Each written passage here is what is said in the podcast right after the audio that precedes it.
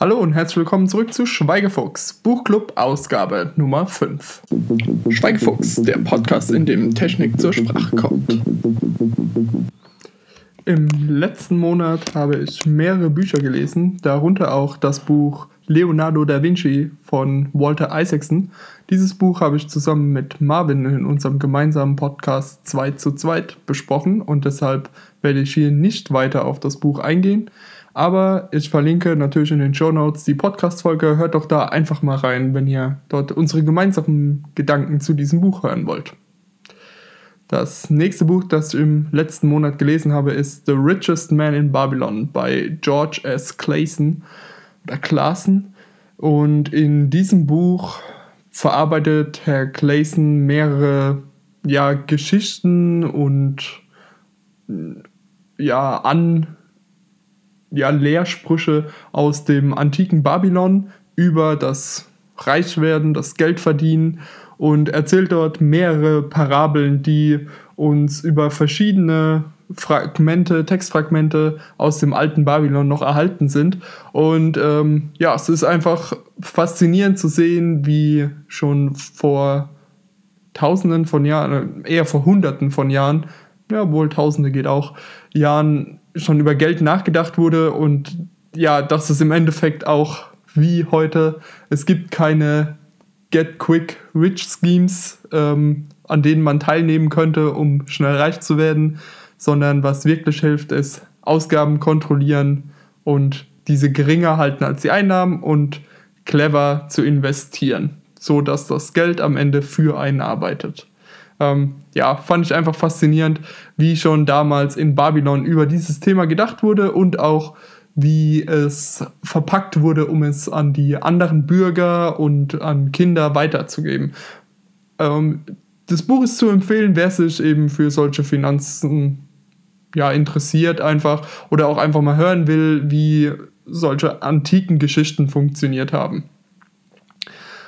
Dann beim Thema antike Geschichte kommen wir doch mal zu dem Buch The World of Fire and Ice, The Untold History of Westeros and the Game of Thrones bei George R. R. Martin. Ähm, ja, ich habe es ja jetzt schon mal gesagt, ich habe das Buch schon mal gelesen und lese es oder und habe es jetzt auch nur noch mal gelesen in der Vorbereitung auf das neue Buch Fire and Blood, das diesen Monat erscheinen wird von George R. R. Martin oder Ende des Monats besser gesagt. Und es erzählt, das The World of Fire and Ice erzählt ja die Geschichte der Welt von Fire and Ice und zwar von Westeros über Essos, über Ulturius, über die Summer Isles, also wirklich ganz, ganz viele unterschiedliche Gebiete, über die man auch in den Büchern selbst oder auch in der Serie bisher nur kleinste Fragmente gehört hat, wenn überhaupt, werden hier erwähnt. Hier bekommt man viele Insights hinter die Kulissen, sage ich mal, von der Welt von Game of Thrones. Und da ist, ist auch unglaublich geniale Zeichnungen, Bilder drin, die das Ganze einfach nochmal zum Leben erwecken, was unheimlich viel Spaß macht. Also da empfehle ich auch unbedingt die gedruckte Version, Farbdruck in voller Dinner 4, ich glaube es ist größer als DIN A4 sogar, äh, Größe. Es macht wirklich Spaß in diesem Buch, das erstmal zu lesen, Dafür ist es nicht ganz das komfortabelste, das muss man zugeben. Das Buch ist halt, es liegt nicht gut in der Hand. Aber dafür die, die Bilder zu betrachten, ist einfach fantastisch. Macht unheimlich viel Spaß. Das nächste Buch war Disrupt Yourself bei Christoph Käse. Das ist, ja, Christoph Käse ist einer meiner deutschen Lieblingsautoren, zusammen mit einem anderen, auf den wir später noch zu sprechen kommen. Und er schreibt über das Thema Digitalisierung ganz allgemein. Und in diesem Buch Disrupt Yourself geht es darum, wie man sich selbst dem digitalen Wandel am besten anpassen kann, sodass man zum Vorreiter und Mitstreiter werden kann. Und er betrachtet es auf ganz vielen unterschiedlichen Ebenen, also auf einer persönlichen Ebene, auf einer Arbeitnehmerebene, auf einer Arbeitgeberebene und auf einer gesellschaftspolitischen Ebene. Ist wirklich interessant. Er gibt viele ja, actionable Items, also direkt Dinge mit, die man tun kann, um sich selbst zu disrupten, wie man vorgehen kann, um einfach in der Digitalisierung nicht überrollt oder mitgeschwemmt zu werden, sondern ja, die Welle zu gestalten, sage ich mal. Mir hat das Buch wirklich äh, sehr gut gefallen, nicht ganz so gut wie sein letztes Buch, äh, Silicon Germany, aber immer noch ein super tolles Buch. Ähm, ja, kann ich wirklich nur weiterempfehlen, gerade für Leute, die sich mit dem Thema Selbstdigitalisierung ähm, auseinandersetzen und dort auch vor allem gestaltend mitarbeiten wollen. Und das letzte Buch, das ich in diesem Monat lesen wollte, The Man in the High Castle bei Philip K. Dick, ist leider ein Buch, das ich nicht geschafft habe, diesen Monat fertig zu lesen. Deshalb verschiebe ich es auf den nächsten Monat. Ich muss sagen, ähm, ich bin jetzt so ungefähr bei der Hälfte. Die ersten 50 Seiten haben sich wirklich, wirklich gezogen für mich, aber so ab Seite 70 ungefähr hat es jetzt dann doch nochmal ja, an Spannung für mich gewonnen und deswegen will ich das auch auf jeden Fall fertig lesen, aber das kommt dann, wie gesagt, im nächsten Monat.